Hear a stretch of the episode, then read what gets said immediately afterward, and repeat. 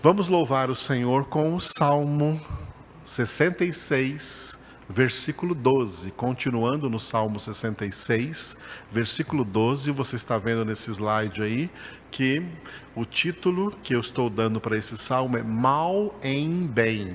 O que significa isso?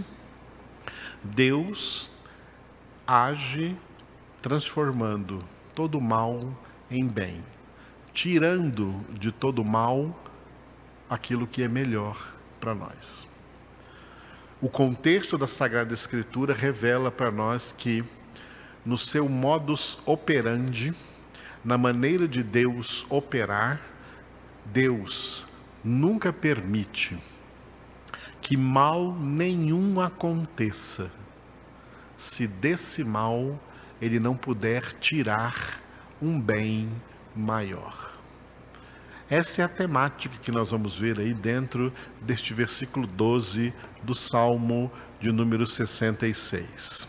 Neste versículo, o salmista disse, orando a Deus: Fizeste que os homens cavalgassem sobre a nossa cabeça. Passamos pelo fogo e pela água, porém, afinal, nos trouxeste para um lugar espaçoso. Você está vendo que esse versículo começa com reticências porque ele está ligado diretamente ao versículo 11 que lemos ontem, falando das provações. Pois tu, ó Deus, começando do 10, aliás, tá? Começando do 10. Pois tu, ó Deus, nos provaste, acrisolaste-nos como se acrisola prata. Tu nos deixaste cair na armadilha, oprimiste as nossas costas. E aí vem o 12: Fizeste que os homens cavalgassem sobre a nossa cabeça, passamos pelo fogo e pela água, porém afinal nos trouxeste para um lugar espaçoso. Este versículo 12 ele tem uma conotação muito importante nessa nossa jornada que da qual nós começamos a falar no Salmo 105. Nessa nossa peregrinação neste deserto dessa vida, né, no meio dessa humanidade árida, rumo à casa do Pai. Tem três aspectos aqui muito importantes em cada uma dessas três frases que nós é, dividimos como parte A, B e C do versículo. A parte A Salmo 66, 12a, o título é Secularismo. Secularismo é uma palavra técnica para mundanismo. É uma expressão que revela, que define, né, ou descreve o mundo sem Deus. O sistema de vida que os homens sem Deus criaram neste mundo. Como viver nesse mundo sem Deus, a revelia de Deus, em rebeldia diante da palavra de Deus, como filhos da ira, como filhos da desobediência. Criaram-se um sistema que domina o mundo inteiro. Esse sistema, sistema que teológica e biblicamente se chama um sistema babilônico, por isso que a terra inteira é a Babilônia espiritual. Babilônia significa a terra da confusão, onde todos estão fundidos juntos. Isso é confusão, tá? Estão todos fundidos juntos na mesma realidade pecaminosa chamada império das trevas o mundo inteiro que jaz no maligno e provam isso no seu comportamento, nos seus prazeres, nas suas diversões, nos seus vícios, nos seus gostos, nas suas tendências, nas suas influências. Tudo isso é chamado de popularmente mundanismo e tecnicamente secularismo, e isso é o que está é, resumido na parte A do versículo 12 do Salmo, quando o salmista orou: Fizeste que os homens cavalgassem sobre a nossa cabeça. A cabeça, nesse versículo, representa né, o pensamento, a mente. O secularismo, né, o secularismo que é comandado, isso significa essa cavalgada. Tá? Os homens cavalgam, ou seja, os homens caminham, os homens prosperam, os homens vivem de acordo com seus próprios pensamentos decaídos, e esse secularismo pensa que tem que fazer a cabeça de todas as pessoas e, inclusive, tentam cavalgar sobre a nossa cabeça, dominar sobre o nosso jeito de pensar. O mundanismo quer influenciar o seu jeito de pensar, porque influenciando o seu jeito de pensar, vai influenciar o seu jeito de agir, o seu jeito de se comportar, de se conduzir e de viver.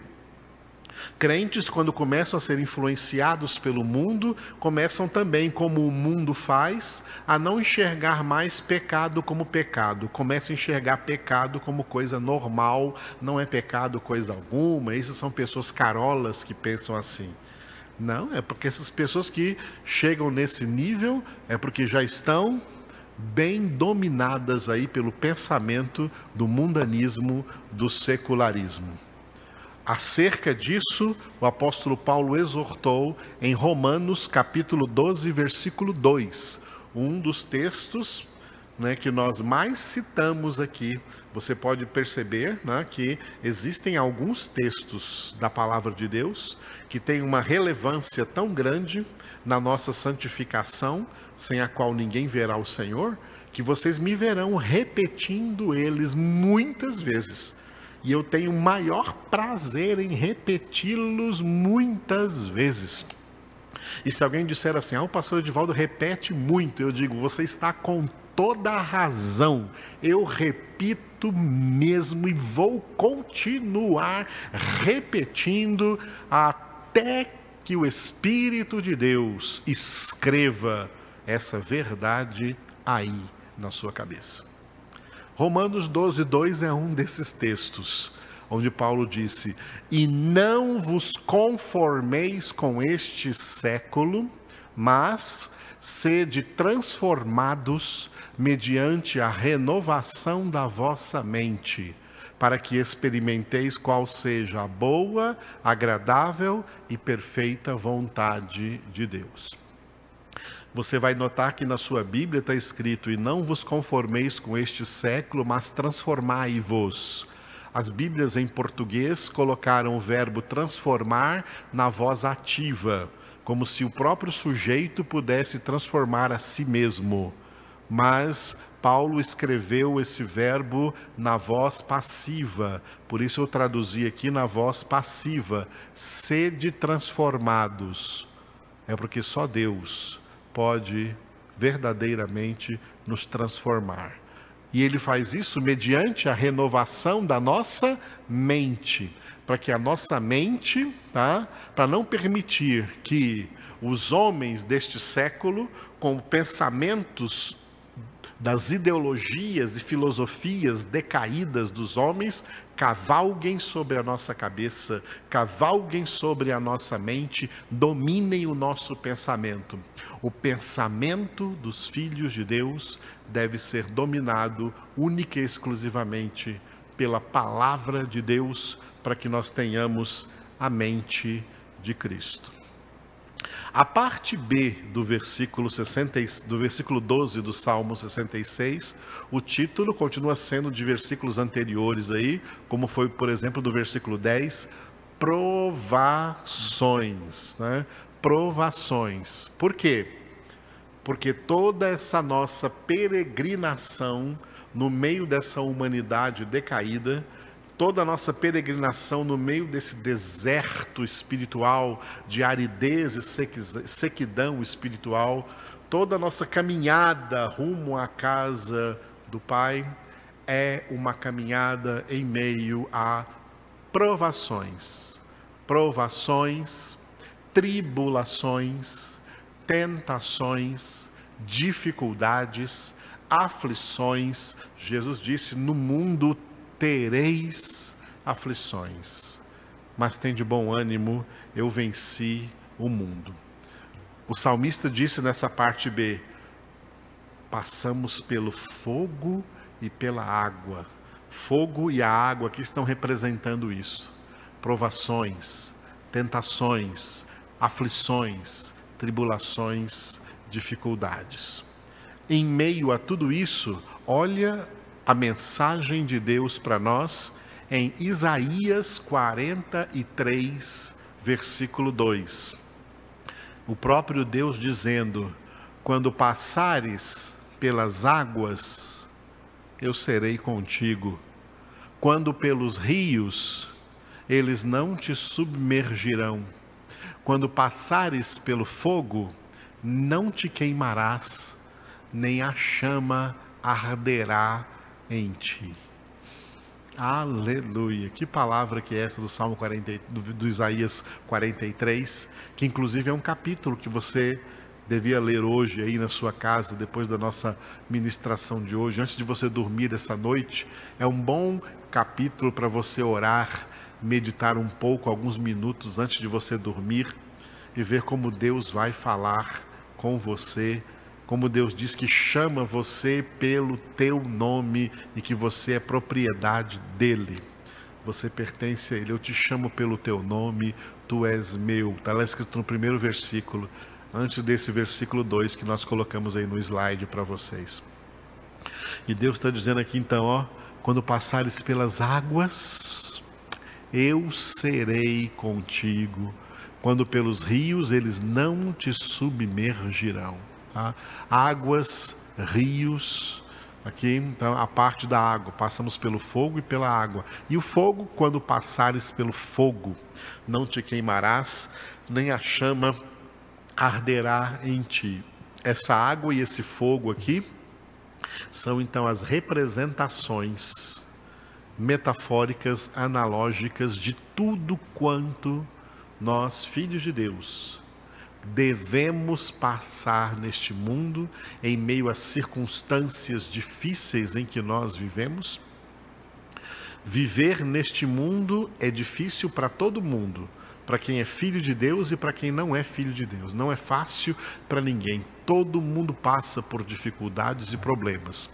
Mas existe uma carga diferente de aflições, de tribulações e dificuldades para nós que somos do Senhor.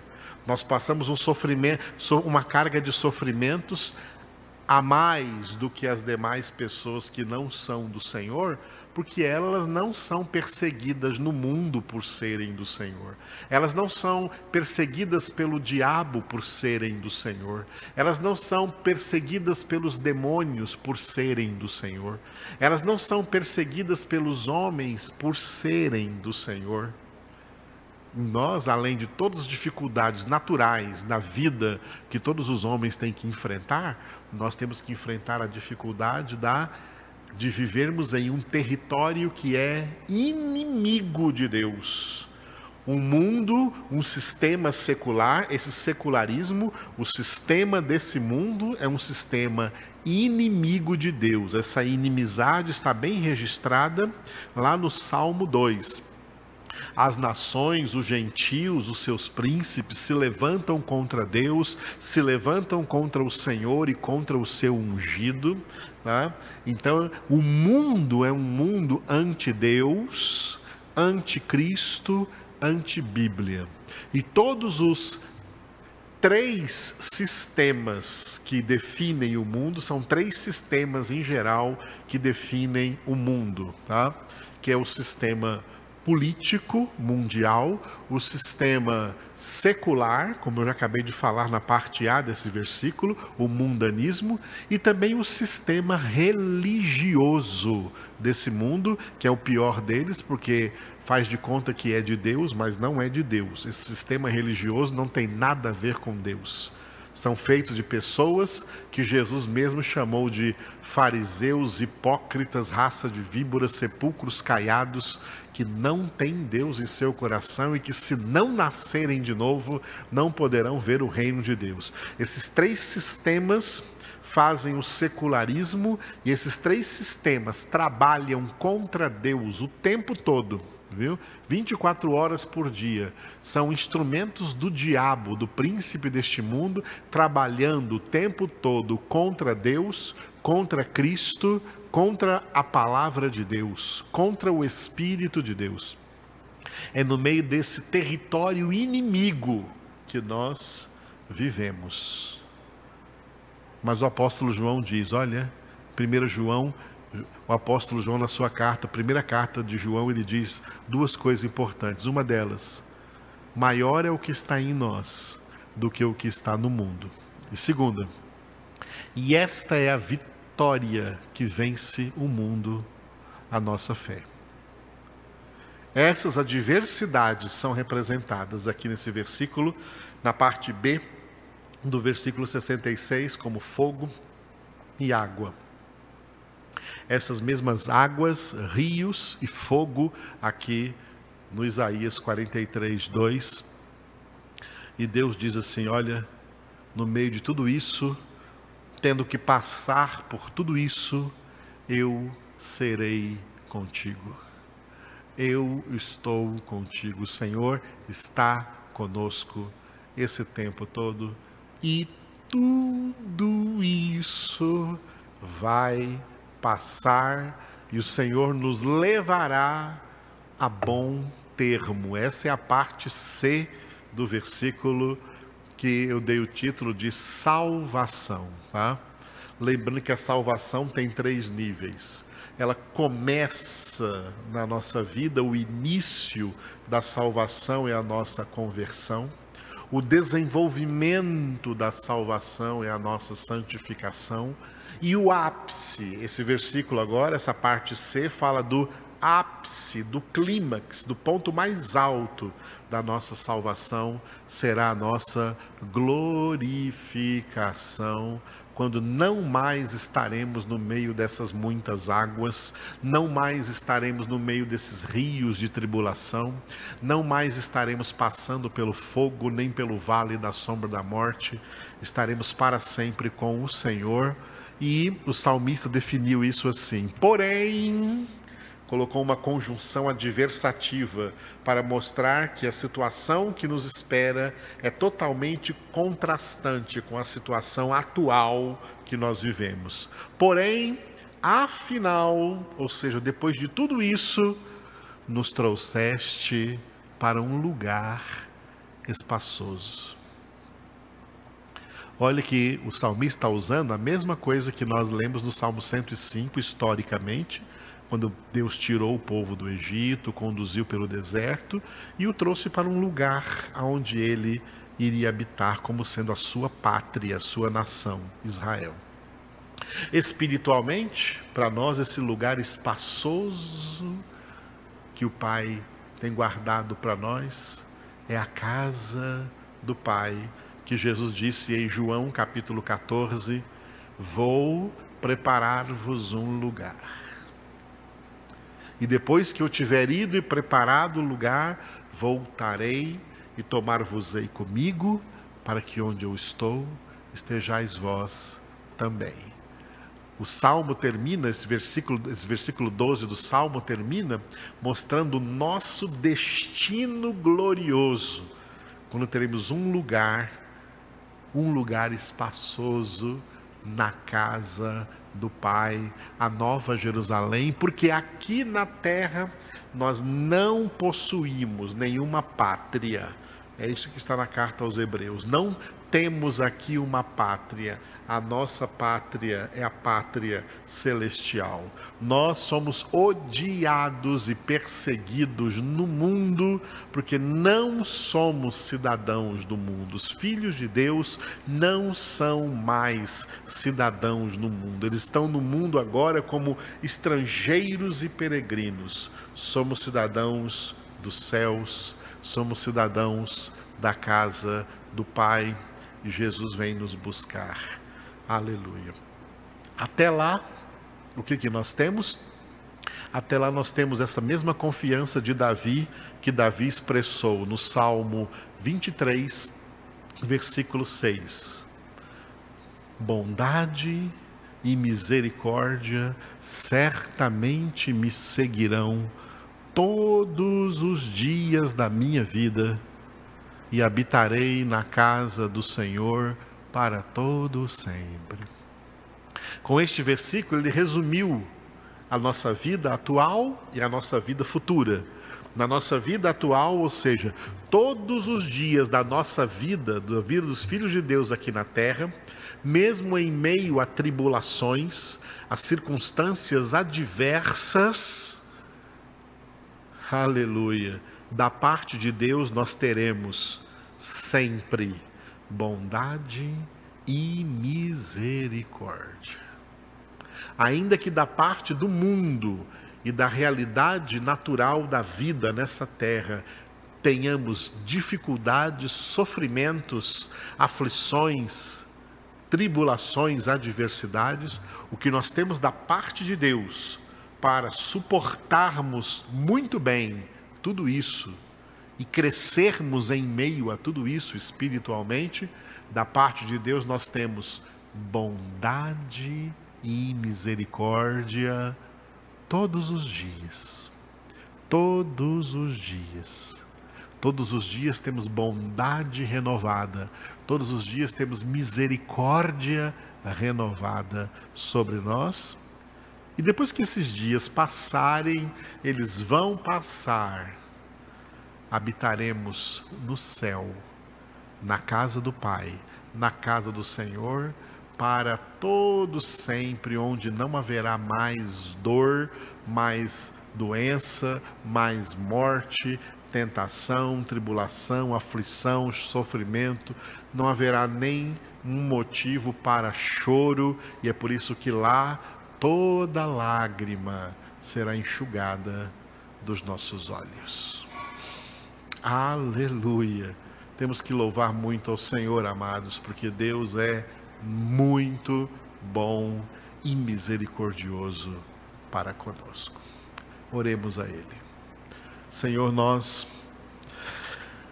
não temos palavras suficientes para te agradecer por tão grande bondade, por tão grande misericórdia do Senhor, de estar nos cercando todos os dias, nos ensinando, nos dando experiência, nos dando sabedoria, nos fortalecendo em meio a todas as circunstâncias atribuladas que nós vivemos nessa terra.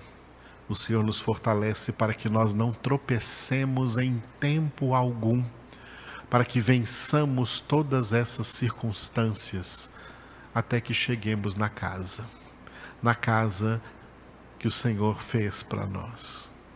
Obrigado, papai, porque tu estás nos esperando para nos receber, para nos abraçar para nos instalar neste lugar espaçoso e juntos desfrutarmos eternamente da tua glória, do teu amor, da tua presença, da tua verdade, da tua justiça, da tua santidade. Tu és santo, ó Deus. Nós te louvamos por isso e é por isso que te louvamos mesmo em meio às tribulações por isso, como Paulo disse em Romanos 5, nos gloriamos das próprias tribulações, sabendo que a tribulação produz a perseverança, e a perseverança a experiência, e a experiência a esperança, porque o teu amor está sendo derramado em nossos corações pelo teu Espírito Santo que nos foi outorgado. Por isso temos por motivo de toda alegria o passarmos por várias provações, sabendo que a provação da nossa fé, uma vez confirmada, produz a perseverança, e a perseverança precisa ter ação completa para que sejamos em tudo aperfeiçoados e em nada deficientes. Para que sejamos, Senhor, santos e irrepreensíveis diante de Ti, para a Tua glória e para todos sempre. Abençoa todos que estão conectados agora nesse momento comigo, ou que vão ouvir essa palavra, Senhor, e participar desta oração nesse momento. enche-os com o teu Espírito Santo e fortaleça essas almas espiritualmente, Senhor, para que não desfaleçam nessa jornada, nessa caminhada, mas permaneçam sempre fiéis ao Senhor. Te louvamos pela nossa congregação em particular e te louvamos por esse trabalho que o Senhor colocou agora em nossas mãos de fazermos este salão onde poderemos futuramente estar ali reunidos, congregando de maneira presencial também. E te louvamos, Senhor, por todo o trabalho que está sendo feito, te louvamos por todos que têm sido fiéis e generosos nas suas doações, nos seus dízimos, nas suas ofertas, porque, como está escrito, tu amas a quem dá com alegria. Abençoa a todos, Senhor, e multiplica em suas vidas os recursos que eles têm doado. Te louvamos, ó Deus, pela tua bondade e misericórdia, manifesta neles e através deles, para a tua glória, em nome de Jesus. Amém.